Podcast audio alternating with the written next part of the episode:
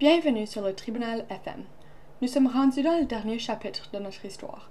Je suis votre hôtesse, Zoe Strand. Nous avons discuté du génocide politique en Argentine et du nettoyage ethnique en Yougoslavie. Ces grands événements sont des exemples de déportation forcée.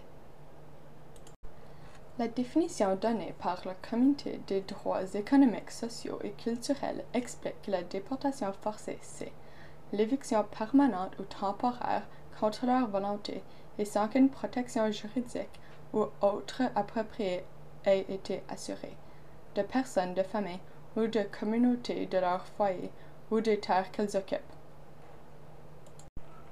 Il est important d'arrêter de telles actions de déshumanisation et de violence. Tout le monde devrait avoir le droit de vivre dans un lieu sécuritaire et de savoir qu'il n'y a personne qui peut l'enlever sans raisons importantes. Je suis votre hôtesse Zoe Strand. Merci de m'avoir écouté jusqu'à la fin. Il est important d'arrêter de telles actions de déshumanisation et de violence.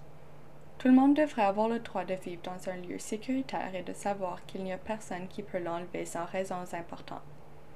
Je suis votre hôtesse Zoe Strand. Merci de m'avoir écouté jusqu'à la fin.